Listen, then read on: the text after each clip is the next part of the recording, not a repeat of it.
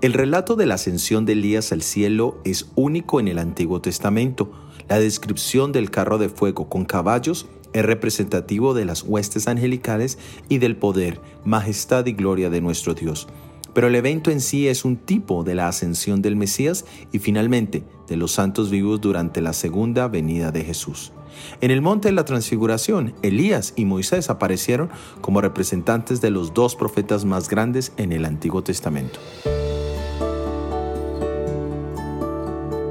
En el Evangelio de San Lucas capítulo 24 versículo 51 nos dice, y aconteció que bendiciéndolos se separó de ellos y fue llevado arriba al cielo. En el Antiguo Testamento tenemos a Enoch y a Elías, quienes fueron llevados al cielo sin ver la muerte. Pero nuestro Salvador Jesucristo sufrió en la cruz del Calvario, pasó por la segunda muerte, resucitó de la tumba y ascendió al cielo. Por esto Él recibe el nombre del primogénito de los muertos, no en el aspecto de haber sido el primero en resucitar, sino por la importancia que su obra tiene en nuestro favor. También toda su vida es el camino para que nosotros la sigamos.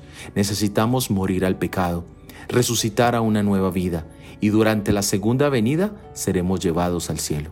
Qué maravillosa esperanza, el vivir la eternidad sin dolor y sin pecado. Solo necesitamos depositar nuestra confianza en Él, entregando todo nuestro cuerpo, mente y espíritu. Soy Óscar Oviedo y este es el devocional Jesús en 365 días.